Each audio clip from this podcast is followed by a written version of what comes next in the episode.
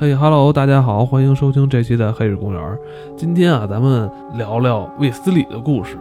就在刚才啊，就是我们俩抽烟的功夫，金花又给我分享了一个能用“震撼”这个词吗？词儿穷了啊，就是很奇妙啊，可以说是。也从另一个就故事没那么震撼，但是从另一个角度确实有一定震撼程度。啊那个你刚才看那故事叫什么名儿？财神宝库财神宝库是吗？讲那个。先别讲了，这个回头我去听听去。不行，那这期做什么呀？那咱就关了吧。行，可以，这期结束了，大家再见。就是以前咱们做过两期哈，早期咱们节目开播的时候做过两期，非常喜欢嗯一矿大师笔下的这个卫斯理，其实也很早前了。这个石头天宇给咱们投稿，嗯同样也是一个写了两篇这个有关卫斯理袁振霞的故事。我觉得今天呢，咱们拿过来分享一下。就挺真的，之前也说过挺感动的，那个没想过还能有就是听众给我们写稿，而且写的字儿特别多。卫斯理袁振侠这个是最新发过发过来的嘛，应该是这个月的事儿吧，还是上个月？因为正好它里边提到的几个故事，正好我前一段也在听，也在看。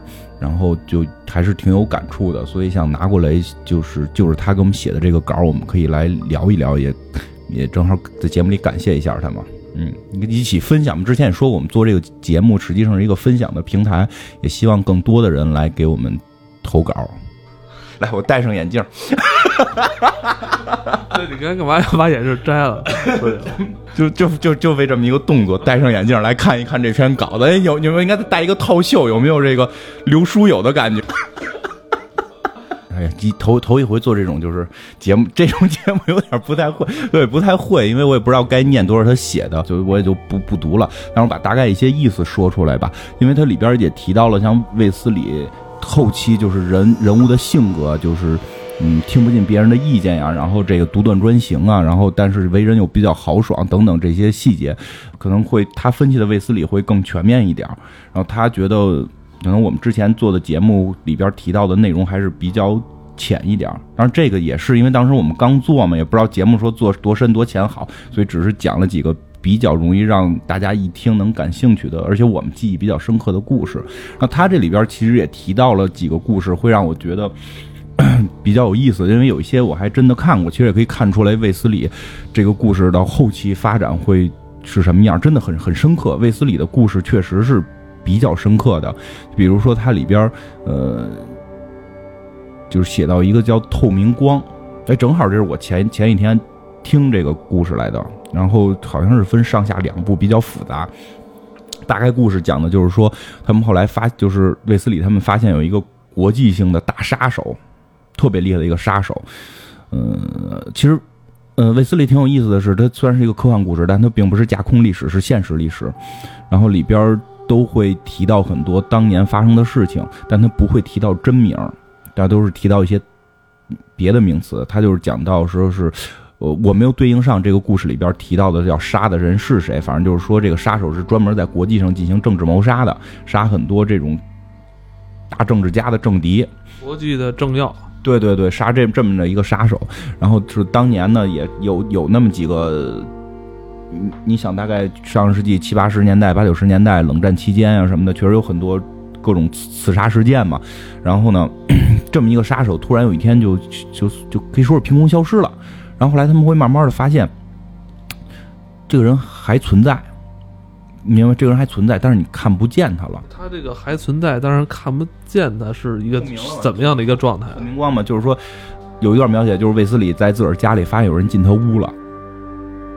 就门开了，然后但你什么都看不到，然后就会感觉到，就听见“滋溜”一声，就是这个椅子就被坐了，然后就看见一支钢笔就立起来了，自己在桌子上边写字儿。鬼故事，我先把门关上。然后呢，包括后来卫斯理，就是就是因为之前故事比较长，我就不介介绍那些具体的了，因为我们就是他讲的这里边的一些核心点来说吧，就是反正前头还有很多。铺铺的这个前面的故事，就是他们已经发现有人会身上变透明，先是能先是肉变透明，然后骨头变透明，然后慢慢的都会全身变透明，叫透明光嘛，它被一种东西辐射了。然后后来就是有一些场景也挺逗的，就是他们就是知道了，就拿着这个卫斯理拿着这个人写的这这个便签儿，就跑到警局警局去了。因为卫斯理已经知道他应该是那个国际杀手，然后他就找了警局的人，就来查这是不是国际杀手的笔记。然后一查是，然后大家就都很惊慌，说你们现在要特别特别的恐惧的一件事，全世界最恐怖的杀手，最厉害的杀手现在变透明了。你们觉得还有人能阻止他吗？就说着的时候，反正卫斯理手舞足蹈，啪的时候就突然感觉自己碰到了一个人的脸，这太恐怖了。这个，然后卫斯理就是你手别瞎动啊。然后卫斯理一下就就惊慌了，然后他对面的那个那个探员也很厉害，马上就拿那个墨水瓶就拽卫斯理那个方向，掉地上了，并没有拽到，但他们已经明确的知道，他们一直在谈论那个杀手就在这个屋子里。然后马上就要想怎么去对付他，然后就先背靠墙，这样的话至少能让自己的后背是安全的。然后后来突然看到一个柜子，突然看到一个柜子，呜就起来了，就朝那个探员就拍过去了。然后他们就躲，然后 透明杀手生气了。然后你就这个时候突然卫斯理说他不恐惧了，我觉得这点设计的特别到位，就突然他不恐惧了，为什么？因为他发现他使武器的时候，武器是能看见的，我们一直看不见这个人，说明这个人没有枪。那赤手空拳也也受不了，万一是甄子丹那样的呢？卫斯理武功高嘛，卫斯理武功更厉害嘛，就是卫斯理一一个能打好多人嘛。甄子丹出现在脑海里了，已经看了那个什么什么侠什么侠盗一号还是什么玩意儿？我刚看完那个叶问三，我也你看新的那个什么了？新的那个。叫什么《星球大战》的预告片已经出了嘛？甄子丹白着眼儿，原力在手，一个真一个打十个，可厉害了。然后接着回来说，完了，他一点都不恐怖了。本来想营造一个恐怖气氛，结果就卫斯理就说不恐惧了，因为知道他拿不了武器了。其实这些设计点就是比我们平时看的一些超能片里边讲到透明这件事儿要更深刻，嗯，而且也更现实了，更现实。当这个。危险出现的时候，他没有武器，他没有武器，你不用害怕。然后包括他们就开始，就后来这个人应该是跑掉了，反正他们就开始讨论这件事儿，就说你看不见他，你有没有看到两个黑点儿？就凭空有两个黑点儿，他说没看见。然后他说就是这是这是在其实这是在这件事开始的时候两个人讨论的一个话题。不是黑点是痦子吗？眼睛瞳孔就然后就是对方就说不可能有完全透明的人。为什么说如果完全透明，证明所有光子可以穿过它？人类如何成像？是在光光子打到你的视网膜上去反射成像，然后你反射到你的视网膜，你看我眼睛干嘛？反射到你的视网膜上，你的脑神经才可能去接收到这个信号。但如果光子完全透过你，那你怎么可能会看到光？我觉得特别厉害的东西，这个叫科幻。当然了，魏斯就是倪匡号称自己写的不叫科幻，叫幻想小说。我真觉得这就是大师的一种谦虚，就是他都觉得自己这东西还不够科学呢。但是在我看来，这个东西已经非常非常之科学了。一般我们想透明的东西，透明人，就是外国美国不也写过这种透明的这种这种这种。叫什么闹鬼也好，还是这种透明的科幻也好，那透明了我就上来就开始睡女的了。你看得见那女的吗？你怎么睡啊？对不对？你从物理层面怎么去解释透明这个超能力？你从光子层面你怎么会看到东西？所以这里边就提到了，它只有就是没有黑点是看不清东西的，就这点非常重要。包括就是开始说这个杀手就透明了嘛？不是，那你说啊，就是。有有俩黑点儿是吧？不是痦子，是眼睛，在屋里。那这几个警察不就关屋就揍他？对呀，是啊，所以就说，所以说全透明不行啊，所以说全透明不行。所以这故事完了吧？还讲到很多细节，我真觉得这个倪匡称之为大师的地方在这儿。其实很多梗，透明的梗早就被前人用过了。他后来倪匡还能写的这么的出神入化，就完全在于更细节的刻画、更真实的刻画。他讲到了，就是后来找到了这个杀手的一份自白，就是一份这个这个自己的日记，里边写的特别到位。说第一件事儿，他感到就是羞愧，因为当他全部透明之后，他不能穿衣服，他穿衣服衣服是能看见的，他只能够赤身裸体，就全部脱光。冬天的话，对对，这里就不能出门了。这里边也提到了，这里边也提到说，你耗到冬天跟他打，因为他没有衣服，你一定打得赢他。这里边确实提到这些梗了，就确实提到，所以你会发现倪匡很厉害，就想到这些东西。但是它里边还没有说天冷不冷的问题呢，就先说到了会羞愧，因为当你看到所有人都穿衣服，但你光着的时候，即使你是透明的，你内心就会胆怯，就这种心理层面描写特别到位。然后后来又想这个杀手，他觉得他开始觉得自己变透明一定是可以大功告成，暗杀所有人。当他变透明之后，他傻眼了，他发现他谁也杀不了了，因为他无法拿着枪。之前他可以是一个人，枪枪藏在衣服里边，对吧？你现在枪藏哪儿？你枪只要拿着，你藏在任何地儿全是透明，你能看见枪。你的枪不能再使了。他说杀了那么多人，全都是通过枪，通过他制造的很多武器，他现在完全不能使武器，只能凭空拿手掐。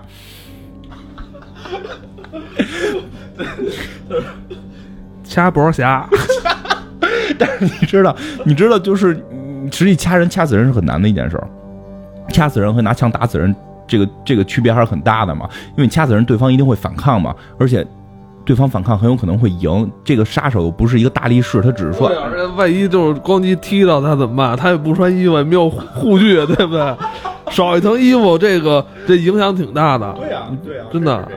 这都是都是加防御力的，闹着玩呢，不加也加防御力，别看不起。然后，所以这里边你会发现，这种刻画、这种描写会特别的、特别到位。这是真正在反思这个超能力是不是那么容易获得，以及获得了会有什么后果。感觉是个悲剧。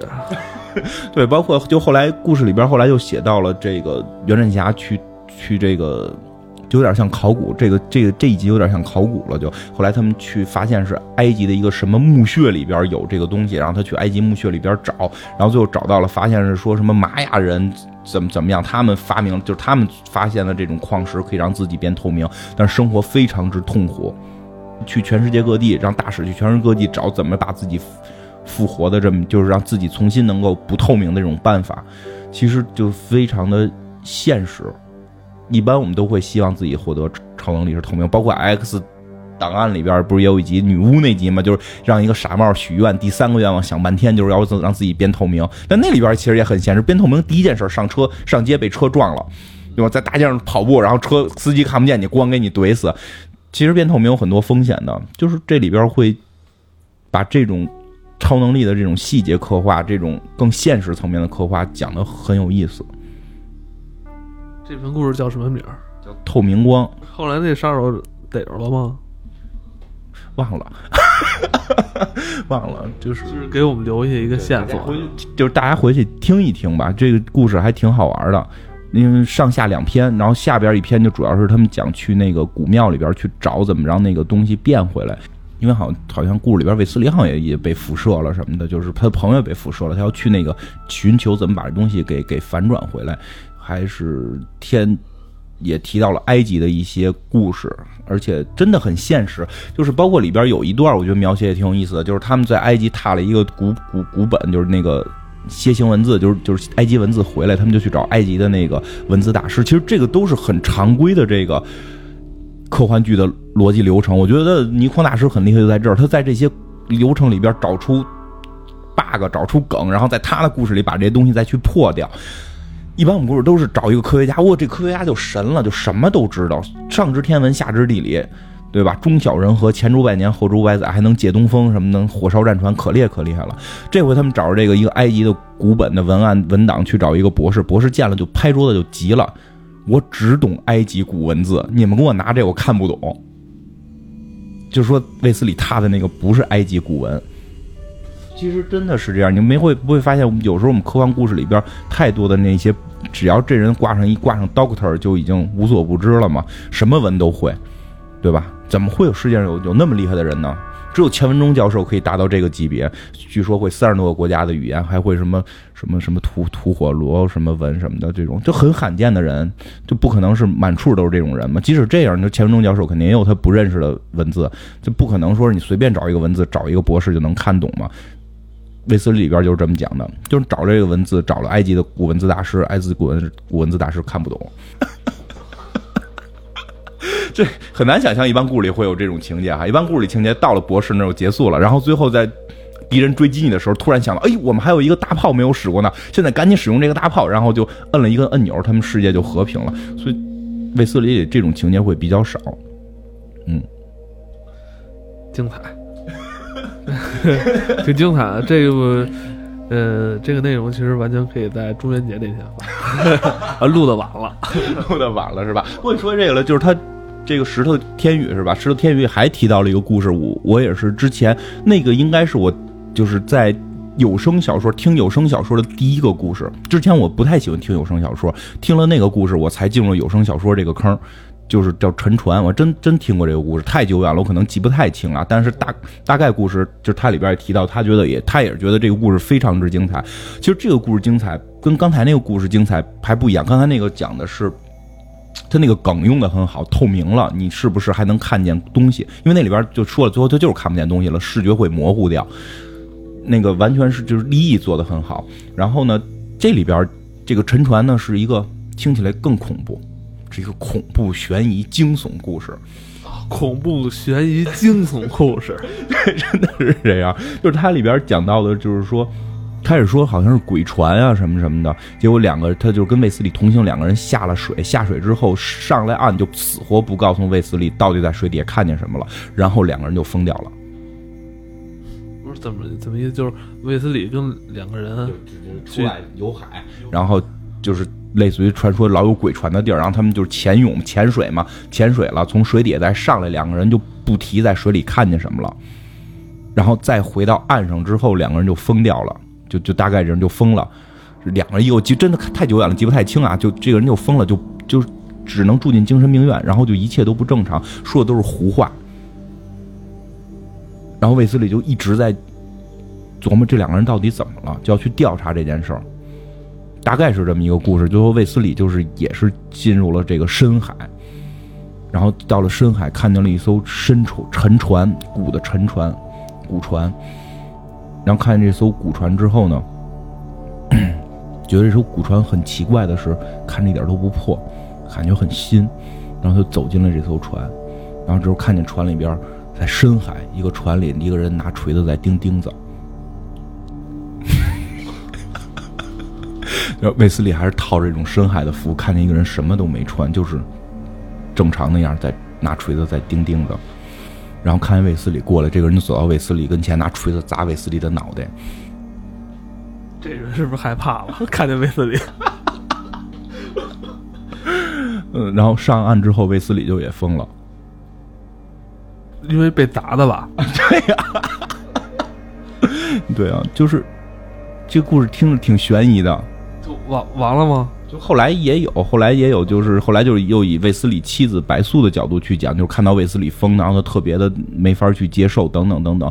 然后后来说他之前的一个朋友，后来是那个在那个就是死掉了，临死之前是一个护士一直在砸这个这个这个病人的头，因为那个那个病人跟护士打起来了，结果他们后来发现重新敲击这个人的头，可能能给敲正常了。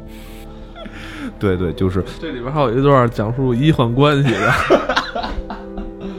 就是你说明白这个故事就讲的其实就是很悬疑，然后后来就是说卫斯理又恢复正常之后，跟人说我在海底看一人钉钉子。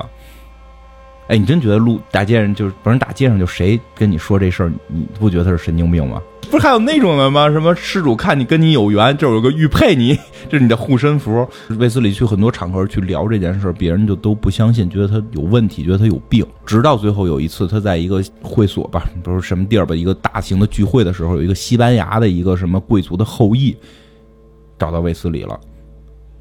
然后就是听说你知道这个事儿到底怎么回事，你跟我说说。然后一打听，就是 他也被打过，不是是那个就是他卫斯理当年在海底下看的那艘沉船，就里边不是有个人吗？那艘船是那个家族祖先做的。后来发现那家族的祖先在做那艘船的时候，又用了大量的防腐剂，类似于要做十几艘船的成本去盖这一艘船，就一看就是有备而去的，就是为了让这艘船到水底下一直存在。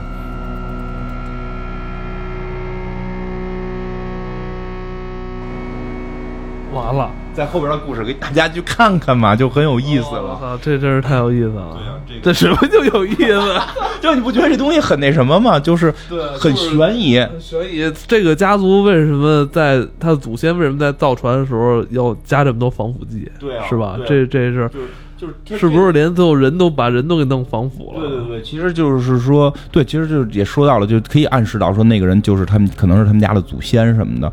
但是到底为什么会这样，怎么成为这样，人最后坑都给你埋上了。就是这个也是倪匡很厉害的地方，就不是这故事你没给咱讲完是吧？对对没就是你回头可以让大家去听听，把这故事去去听听嗯叫沉船啊。对，因为后边我记不太清了，主要怕讲错了。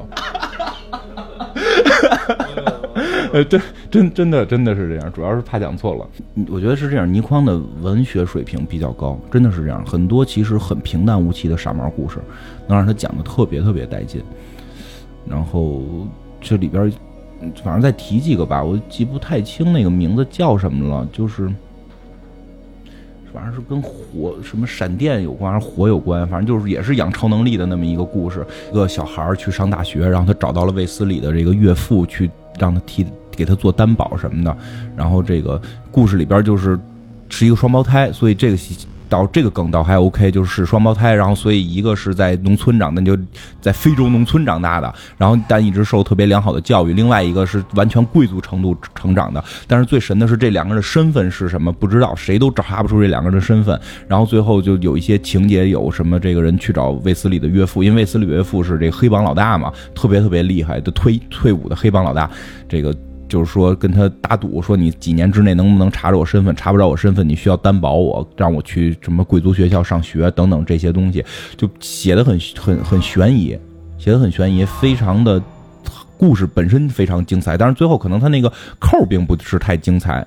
你你明白吧？就是这个卫斯理故事都是这样，到最后结尾的时候，有有像透明光那种整个都很精彩的，也有那种就是本身那个立意还很 OK，可能是科幻界比较常见的，但是整个故事的讲述手法会非常精彩，非常悬疑，然后你就会特别纳闷，哎呦，这是双胞胎，双胞胎为什么还身份这么不明？一个人是这么长大，一个人那么长大的，然后连类似于像因为他设定了卫斯理，卫斯理的媳妇儿，卫斯理的老丈人都是世界顶级人物了，就这些顶级人物都查不到，等等等等，这些都。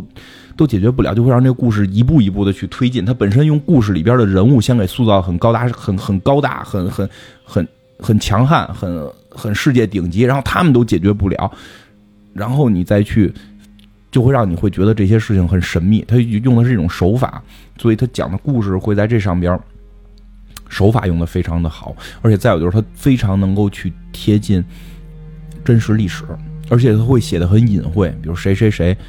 不告诉你是谁，但是你能猜可能是那个人，对吧？他可能会写到东欧的某国，什么东欧小国一个领导人，然后然后他就就给你讲一下这个历史，但是他不告诉你人是谁，但你自己能猜到，这个也是他很有意思的一个地方，嗯，包括它里边还涉及过，就有些故事还涉及到了很多历史重大事件，比如有一个叫盲点的那个那个具体就不讲了，但是里边涉及到了这个里根。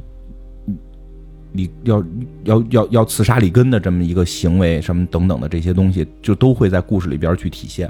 咱们以前就说过啊，倪匡大师在创作这些作品的时候，其实他能参考的东西并不多，他还不像现在这个时代哈，这种信息爆炸是吧？你想找点什么资料很容易，在他那个。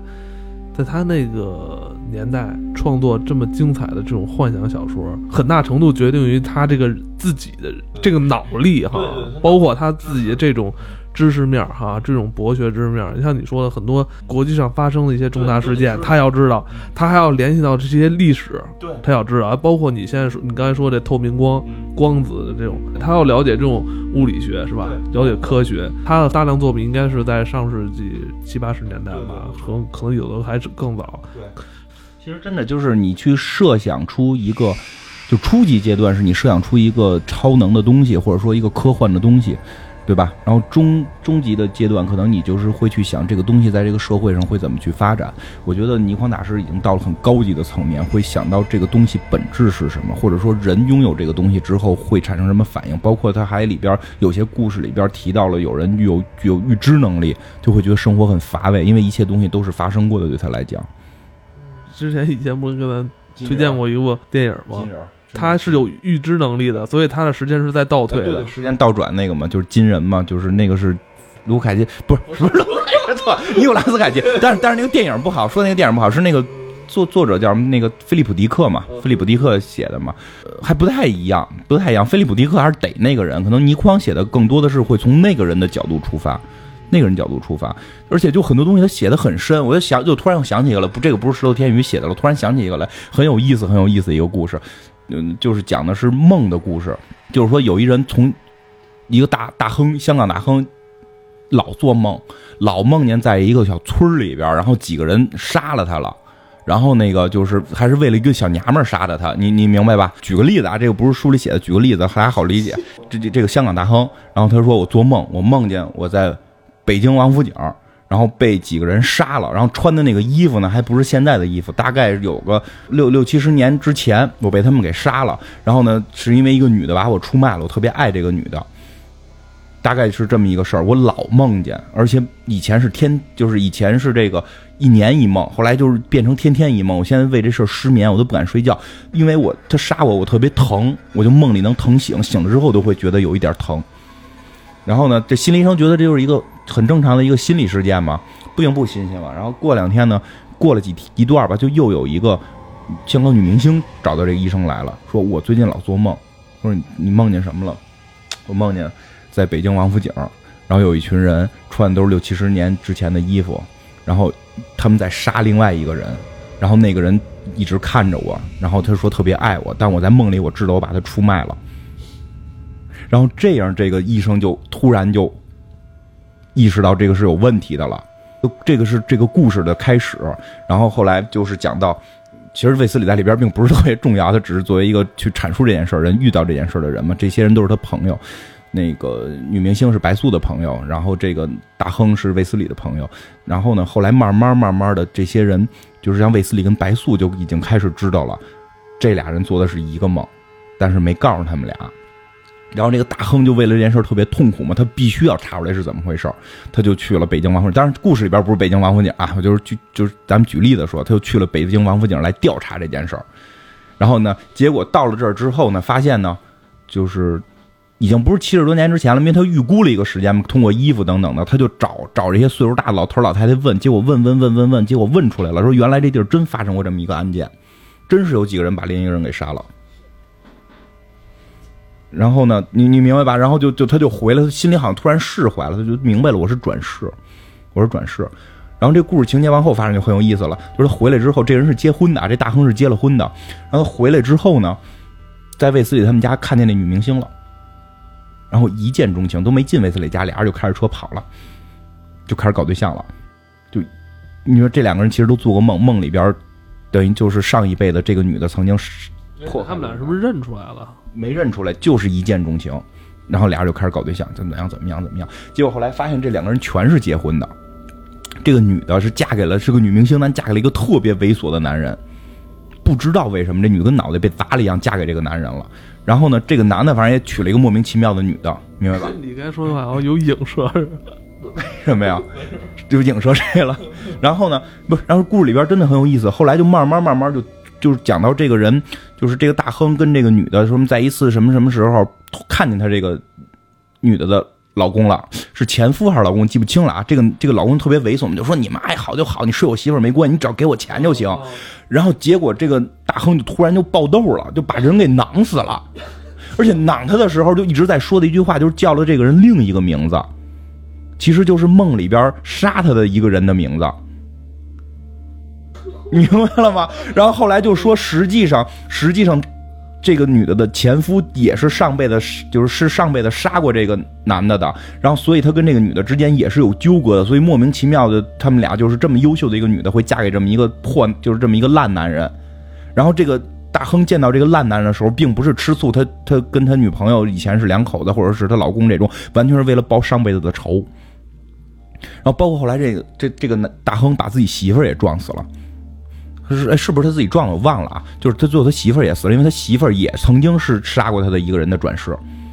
就是这个故事到这儿就还很俗气了，你明白吗？就突然就落到了一个好像闹鬼片，就是上辈子报仇这件事儿里了。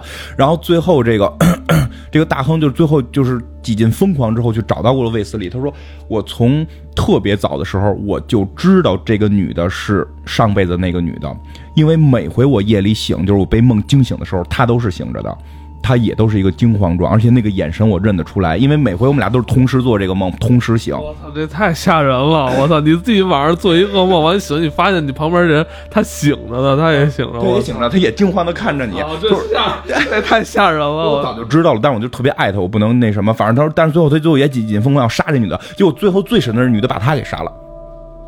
然后他就在临死之前，他就不不理解，就就就崩溃了，就说：“你上辈子就是你你你对不起我，为什么这辈子依然是你杀我？”然后这女的在耳边说了句话，然后这男的就笑了，然后就死掉了。然后后来又问这女的到底说了什么，这女的就说：“你只知道上辈子的事儿，因为你梦见了，但你你能够再梦到你上辈子再之前的梦吗？就是你知道你的上辈子上辈子我们之间有什么恩怨吗？可能在前两世你欠我的这两辈子你都还不完。”你不你不觉得这个故事也很有意意思吗？就是他把其原来我们所说那种就是上辈子的事儿这辈子还这个故事，也给找到了里边的一个 bug 也好，说是一个吐槽点也好，他去重新去演绎了。好多人我们都说上辈子的事儿你这辈子得还，可是你又如何确定你上辈子被人欺负是不是你再上辈子你欺负人家了？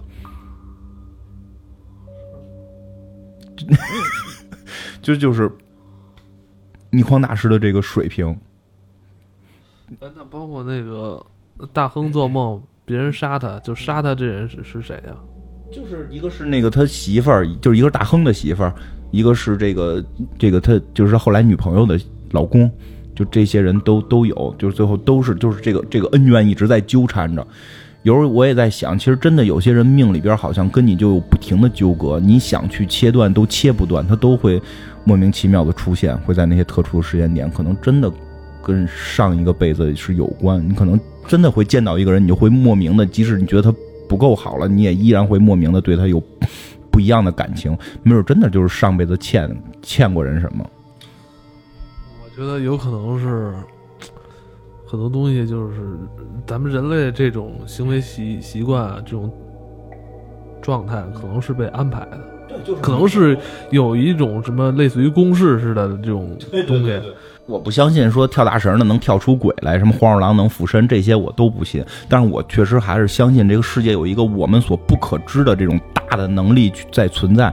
不管最终是它落到了说黄鼠狼附到人身上，还是说落到了一个宗教，还是落到了一个什么东西，它可能会有被人利用的成分。但是也有很多东西，其实是我们对这种宇宙之间所存在你所谓的这个公式，我们是绝对知道不了的。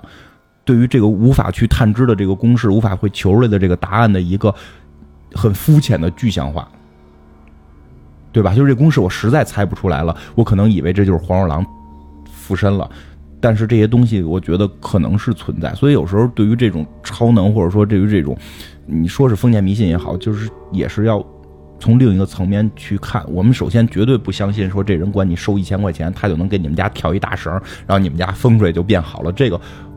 我还是不太信，但是我会相信他可能是有某种大的这种宇宙的这种场啊，是这种力啊，或者说是什么东西，像你说的是在被安排着的。就我们可能能通过某种方式去稍微的去感知，你觉得呢？能感知吗？太可怕了。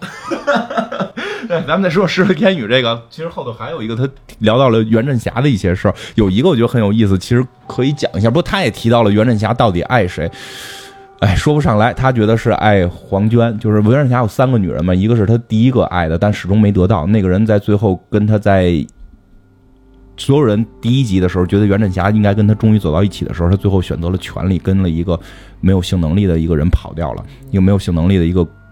国家的元首跑掉了，然后成了那个一个一个阿拉伯国家的一个女领导人，她就就是叫黄娟，所以袁振霞一直对她耿耿于怀。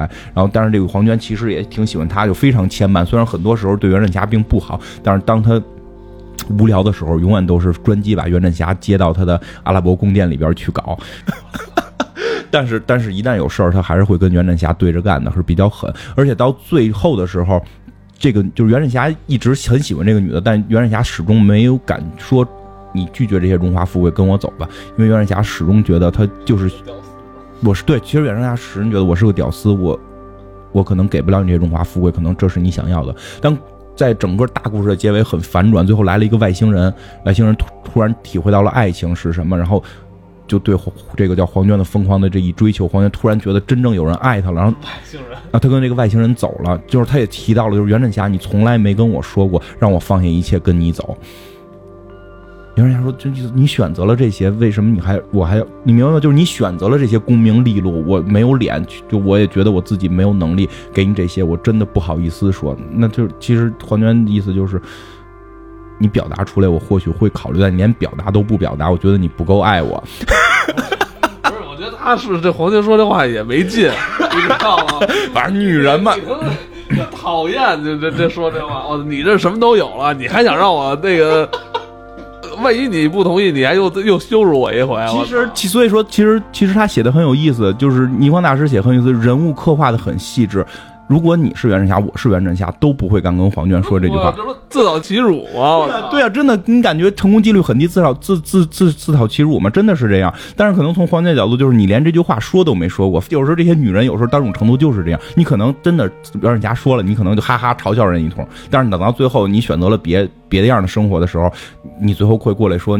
你你当年都没有这么去努力过，就也挺操蛋的。人不是那网上有那种段子手编的吗？你你是真爱他吗？你你爱他，你就要 那啥。那我你应该说的爱他吗？哎，我 有点极端啊，有点极端。但不是我，我是老想这问题。反正我年轻时候，我现在这岁数，可能对方一反抗，我可能也就就没有兴致了，带带跑了，带跑了。然后，然后就是说，后来他还有这个跟叫海棠的一个人的这些感情嘛。最后，海棠好像是就是海棠跟袁振霞，反正也是出生入死。但海棠觉得，但是他是个特务嘛，他觉得他跟袁振霞能走到一起的时候，结果他听见袁振霞在梦里边一直呼喊着呼喊着这个黄娟的名字，所以最后海棠也离开他了。嗯，不过确实。你你想一个男人，如果是觉得跟该跟一个女人走到一起的时候，这个女人最后选择了功名利禄，确实可能会让这个男人内心受到很大的创伤。这种创伤可能真的会让他就是朝思暮想吧。其实到底还是不是爱，也都不好去评价。做人还是得做卫斯理那样的人。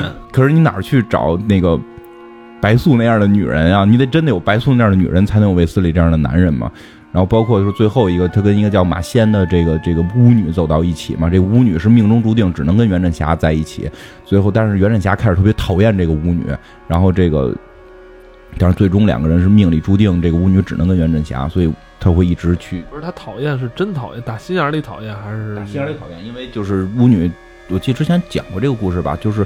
听听以前的袁振霞绝对讲过这个故事，就是她是通过某种巫术让自己变漂亮的，然后而且这个巫术袁振霞挺肤浅，就不能要整容的，就是但是这个巫术是有一个副作用，就是他必须跟袁振霞好，因为他用了袁振霞的这个血去做的这个献祭，所以他必须跟袁振霞好，他跟但凡跟别的人睡，就都都会让自己重新变得特别丑，甚至说他在一个时间点之内，他不跟袁振霞睡。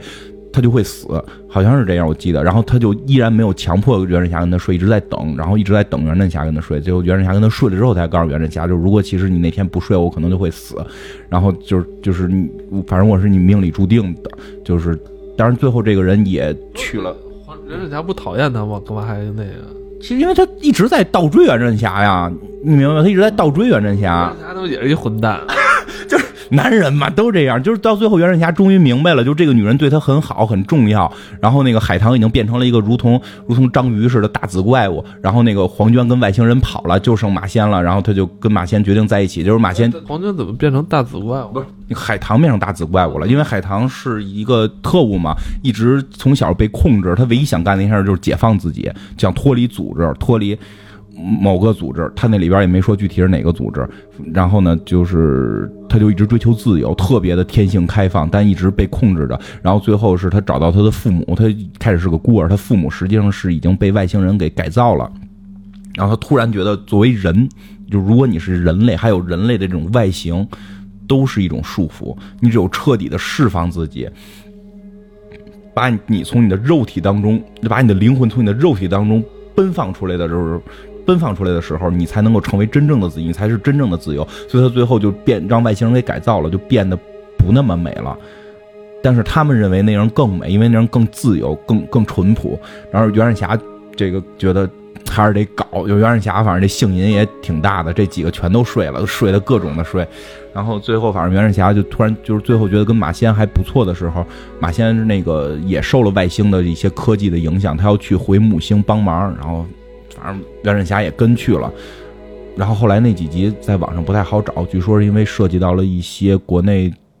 不太好说的政治层面的因素，因为它毕竟是当年的香港写的嘛，所以那几本是找不到的。反正最后是说袁振霞在从母星回来的时候，就是也没跟马仙好成。从母星回来的时候，迷失在了整个宇宙里。其实讲的就是这么一个男人在这种。感情生活中的这种迷失，其实你你你，还迷失也是，他都去了外星了，进了宇宙了，你能体会一下，爱已经是小爱了。我觉得他应该现在追求是大爱，你知道吗？不过这里边这个《十日天宇》就提到了一个我觉得里边很有意思的故事，叫《爱神》。这个故事是他觉得看了特别特别之不爽。这个故事讲的是什么呢？是一个男人，就是。反正是个臭屌丝，但是后来又逆袭暴富的这么一个人，他特别有钱，然后想让那个卫斯理他们帮他找找他以前女朋友吧，算是这这么一个故事。就说实际上他以前特别的穷，然后他特别喜欢一个女孩，然后他跟那个女孩最后都同时被一个海盗给绑架了，然后他在这个船上就就是是一个这个最下层的人，因为他可能身体有残疾，走路也不利索，然后又特别瘦小，然后这个海盗是一个。是一个大壮，跟黑人似的。他具体也没说吧，你就当他是个黑人大壮吧。然后他每每天就上岸抢娘们儿这种，就直到抢到了这个女的的之后，他突然就喜欢上这个女的了。他每天只只强奸这一个女的，然后把其他女的都给弄弄走了，不要了，就强奸这一个女的。然后这个男人就一直想杀了这个海盗，把他的喜欢的女人救出来，两个人在一起。然后几经周折，他当然最后还是没有干过这个海盗。然后最后反正只。就是在海上遇上外星人了吧？有爱神什么去救他，说是爱神吧，就是能够有有爱什么什么的，然后把他们都给救了。救了之后，大家就都失散了嘛，就这么一故事。然后最后的是什么呢？最后就是他们找到了这个海盗和这个女人，就结尾特别让人不爽。然后这个人觉得他该和这个女的好了，但这个女的选择要跟那个海盗好。就很神奇，就好多人看到都不爽。那个海盗简直就十恶不赦，还强奸这个女的，但是女的选择跟他好，因为女的大概意思就是说，就是一个是他为了我把所有女就不再睡别的女的了，再有一个就是反正跟他睡过之后，我才明白就是女人应该是什么样的，就是那些什么对我特别真挚的爱都不重要，没有用，你用眼神再怎么看我，不如弄我，真的是这样，所以所以其实挺现实的，有的时候。见的姑娘多了，聊的深了，会说到，就那方面还是很重要的。你知道吗？真的是这样。所以你知道，就是前两天听我们公司的一个道长给我们讲的一个，我们都封他为道长，就是说，在日本每个人兜里都有一片伟哥，这至少是对你可能要遇见的那个女人的一份尊重。嗯，你你说点什么吗？还一般故事不会有这种结尾，最后这个女的跟大海盗好了。我看他这写的是是是啥来的？那个你看，就是最后这个《石头天宇》写，《石头天宇》写好像在批判他似的，对对对，逼迫妇女脱光衣服共其淫乐。我操，可谓是丧心病狂！这这，对，说的就是那个海盗嘛，说的就是那个海盗。然后然后你看最后最后最后写的就是说，就是然而阿英最后选择的竟是山虎上校。说实话，我真的痛恨。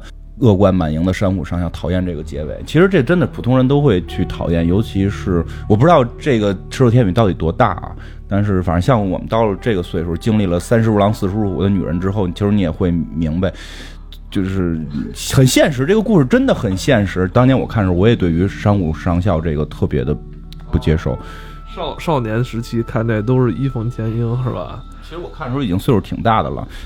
没有也二二有三十了吧？我看的时候，来这说正经的，说正经。最后讲一个，就开始我们讲那个财神宝库的故事。因为这个，我觉得特意的想在这块提一下。因为之前还有一个听众，忘了叫什么名了，好像给我是留言还是是什么，我也想不起来了啊。但是里边也提到了，他说的是说我们在节目里边讲到了很多先秦文化、中国文化，就是那会儿前一段讲的嘛，这个那个墨子啊，对吧？然后这些东西，他反正也想写类似的这种故事，觉得确实我们现在很多故事没有去宣扬中国文化的东西，或者说宣扬的很没劲。我跟你说，就这么说吧，宣扬的很没劲。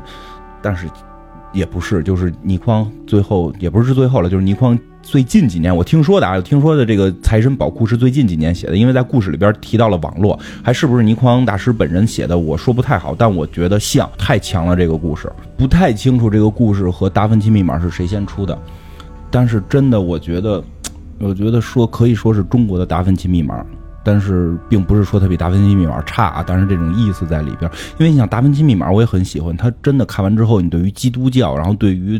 达芬奇对于，呃，文艺复兴的大师，然后包括里边还提到了很多后来的这些，呃，著名的作家呀、艺术家的这些介绍，会让你看完之后，你的文化会提升。这个故事真是编的太带劲了，就是叫《财神宝库》，不比《达芬奇密码》差。作为中国人，我觉得比《达芬奇密密码》还强。我听完之后，那就算了，别讲了。最后谜题我不告诉大家，但是可以先说一下，就因为是有谜底的，我可以说一会儿我我听的感受，就是我听的过程当中就会觉得。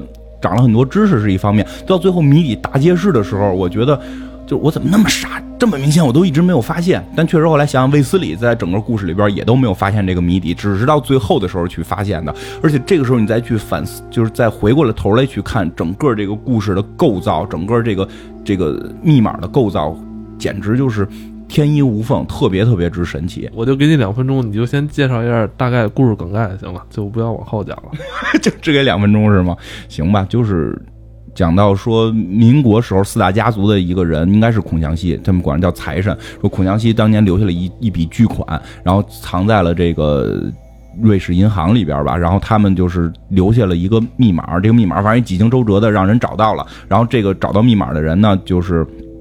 就找到卫斯理他们来说，想破解这个密码，然后去瑞士银行把这笔钱拿出来，因为是一笔天文数字的钱嘛。然后呢，就是把这个密码展开了。这个密码是一个呃用草书写的，用草书写的一个五十几个字的一个小文章，但是这个文章看起来是狗屁不通的。然后呢，都是。你说中国那种文章还没有还没有逗号句号吗？你得自己去断句，还不知道怎么断，你也断不出这个句里边一共有多少个密码，而明白吧？然后看着跟密码都毫无关系。比如说里边我记得特清楚，就前几句什么重公道，然后这这是断完之后的啊，就什么重公道，呃，始皇梦碎，然后什么昭陵郡图，就是就就就这种东西，每一个都可以联系到历史上的一个点，其实很。开始我听，我觉得很简单呀，始始皇梦碎我也知道啊，就秦始皇对吧？什么秦二世就这些嘛。重公道我也知道，苏三起解里边那个那个一个丑角上来，相声里老说，你说你公道，我说我公道，公道不公道自有天知道。我听相声都听相声知道的嘛，包括后边有什么什么跟斗云，跟斗云我也知道，孙悟空啊，孙悟空翻不出来佛的五指山，很简单嘛。但是后来故事里边也很快，他们就把这些密码都破解出来之后，发现这个密码怎么填都填不对。发现顺序是错的，然后就一直在琢磨是个什么顺序。到这会儿时候，才发现这个密码设计的特别特别的漂亮。因为故事里边也讲到了这个密码的这十几个数，在一开始的时候，那个那个。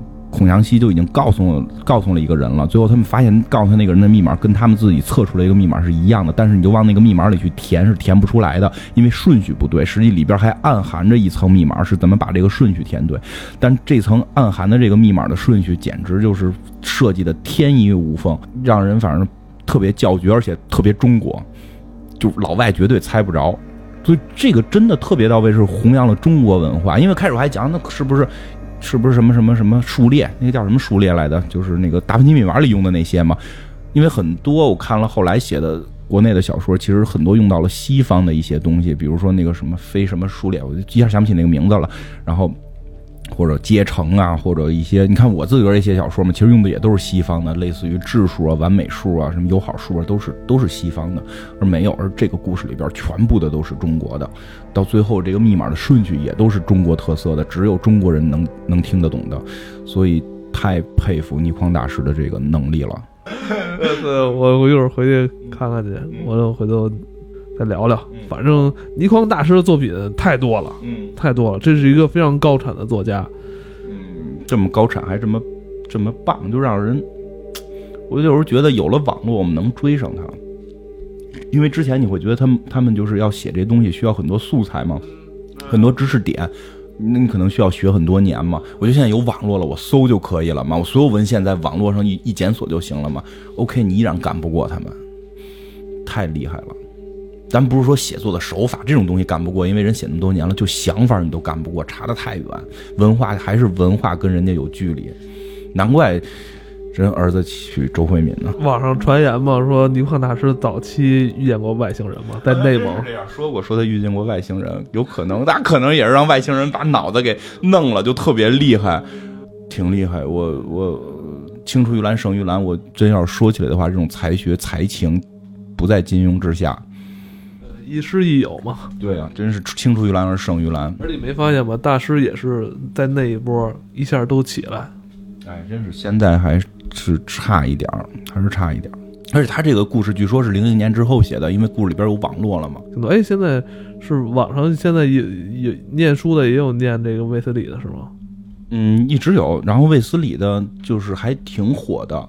袁振侠的是一套都有。如果岁数大一点的人，我挺推，就是推荐听袁振侠的，因为感情故事确实讲的不错。然后我觉得年轻一点的，可能听卫斯理会更更带劲。而且你说是科幻小说，但听起来像悬疑、恐怖，就每一个故事里边感情。对啊，就像刚才讲的那个，就是一辈子一辈子那个那个，听起来是个感情戏。对啊，然后你像沉船那个，听起来是个悬疑悬疑剧，都很有意思。